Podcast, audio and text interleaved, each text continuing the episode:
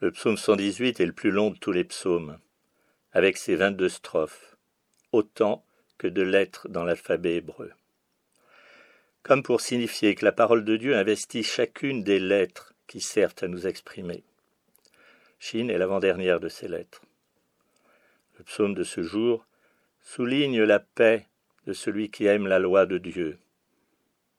Ta loi, je l'aime, c'est le verset 163. Souligne aussi celui qui loue ses justes décisions sept fois par jour. C'est le verset 164. Nous pouvons mesurer la distance qui nous sépare du psalmiste.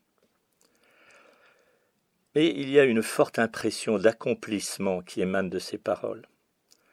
C'est pareil un bateau qui, après avoir bourlingué sur la grande houle du large, rentre dans les eaux calmes du port, une fois la mission accomplie.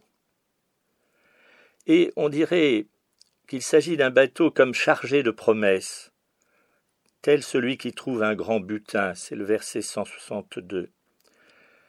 Et le trésor qu'il porte, c'est cette parole, comme une boussole pour le voyage en haute mer, comme un phare pour indiquer la route, comme le trésor caché dont parle l'évangile de Matthieu au chapitre 13, versets 44-45. Je cite Le royaume des cieux ressemble à un trésor caché dans un champ. Celui qu'il trouve est si heureux qu'il va vendre tout ce qu'il possède et revient acheter le champ.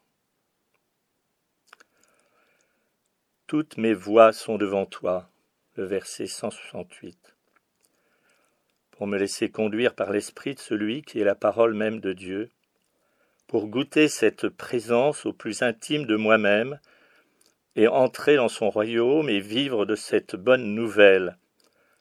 Grande est la paix de qui aime ta loi.